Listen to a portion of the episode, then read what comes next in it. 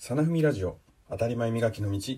この番組は日常の当たり前基準を高め人生をちょっとだけ豊かにする番組です。おはようございます。真田文也です。今日はお辞儀の当たり前を磨くをテーマにお話をします、えー日常で、まあ、人に対して頭を下げる場面って、まあ、いろんな場面があると思います。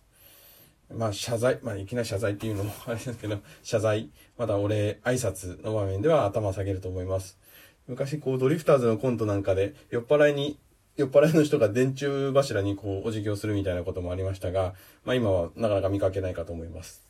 そのお辞儀に関しても、まあ、新入社員のね、企業に入って、企業勤めであったら新入社員の研修とかで45度で腰から背中まっすぐ、相手が見えなくなるまで頭を下げてって、教わったりしたことがある人もいるかと思います。ただ、まあそういったことも教わってはいるものの、まあ知ってはいるけどやってないってことのオンパレードだと思います。で、まあ逆に、まあそういったあるべきお辞儀の姿といいますか、まあ教わったような、ね、お手本のようなお辞儀をすると、なんかこうどこか他人、他人行儀で、まあ、気を、相手に逆に気を使わせてしまうっていうこともあるかと思います。こう何事もバランスが大事ですね。まあただ、嫌だなってって思うことはしないっていうぐらいがちょうどいいんではないかなと私は考えます。皆さんね、どんなお辞儀がいいんで、いいかと思いますでしょうか。で、まあ嫌だなって思うことしないって考えたときに、うんやりたくないことは、まずこう何度もペコペコ頭を下げるっていうのは、私はあまりやりたくないたちですね。あ、あざす、あざす、あ、本当だ、あしゃしゃしゃ、みたいな感じでこう、ペコペコ下げると、なんかこうか、どこか軽く、軽い印象を受けてしまうので、できるだけこう、一回じっくり、ゆっくりと、ありがとうございました。1、2、3という感じで頭を下げる風にしていきたいなと、私は思ってます。で、もう一つは、あの、声とお辞儀を別にするっていうことは意識をしています。えーありがとうございましたっていうお、まあ、声でですね、きちんと伝えたい挨拶を伝えてから頭を下げるっていうことを意識をしています。でないと、こう頭を下げた状態でありがとうございますって言うと誰に対して言ってるのかっていうのがちょっとわかんないなと私は思っているので、きちんとこう言葉を届けた上で頭を下げるっていうような形でやっています。で、その、まあ、頭を下げてお辞儀をするときも、できるだけこう、笑顔で、まあ、誠意を持ってっていう、なんかこう、マインドといいますか、心意気でやっていくようにしています。お辞儀っていうと表情であったりとか、なんか感覚っていうのが頭下げてると見えないですけれども、なんかそういう心意気っていうのは、まあその背中といいますか、後頭部に宿ってるんではないかなと勝手に思ってます。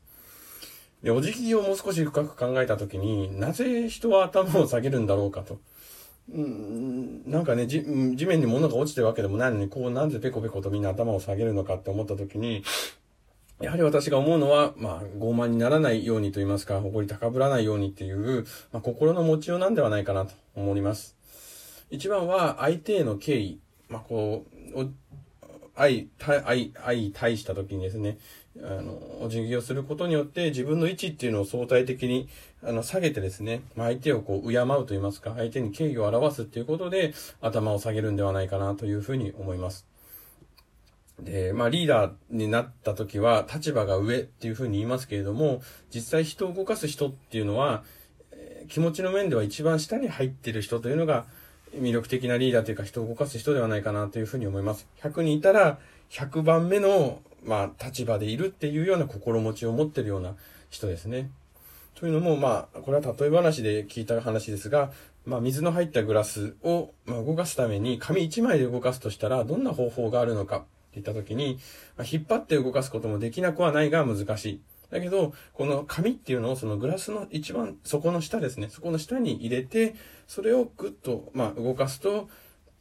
水の入ったグラスっていうのはスッと動くと。何かこう重いものとか大きなものを動かすっていう時ほど、相手の下に入って低いところに入って頭を下げて動いてもらう、動かすっていうことが、あの、人を動かしたり組織を動かす上では大事なんじゃないかなというふうに、この例え話から私は考えました。まあ、立場が上になったとしても、まあ、相手よりも、こう、ある意味、まあ、あの、変に、あの、下に出る、下手に出るということではなく、相手に敬意を持つ姿勢っていうのが大事なんではないかな。その、まあ、行動としての表れがお辞儀ではないかなというふうに思っています。まあ、友達とかね、さよならっていう時は、まあ、軽く会釈をするぐらいだと思うんですけれども、まあ、初めての人であったり、何かこう、困ってたり、困ってる人だったりっていうところには、まあ、誠意を持って対するときには、まあ、きちんとお辞儀ができる人間でありたいなというふうに思いますし、まあ、そういった姿っていうのを子供が見てるんだろうなと思ってですね、次回の念を込めて、今回のお辞儀というのを、え、お話を、お辞儀をしながら終わらせていただきたいと思います。ありがとうございます。